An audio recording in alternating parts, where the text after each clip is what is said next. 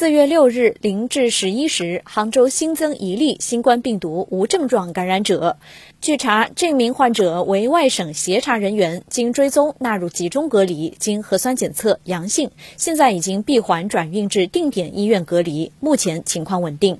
涉及到杭州范围内的公共场所如下：四月五日 K 幺八零五次列车二号车厢无座。四月五日六点三十五分、九点二十五分，分别进入铁道大厦负一楼核酸检测点附近的公厕、女厕；七点三十一分进入城站广场平价超市；七点三十七分进入城站广场世纪华联超市；十点零九分进入一号线城站地铁站，经晋江地铁站转四号线至江景路地铁站，于十一点十二分出站；十一点十七分进入杭州万象城；十一点四十分到晚。上九点，在杭州来福市中心，与上述活动轨迹有时空交集的人员，也请立刻向所在的社区报告，配合落实相应的疫情管控措施。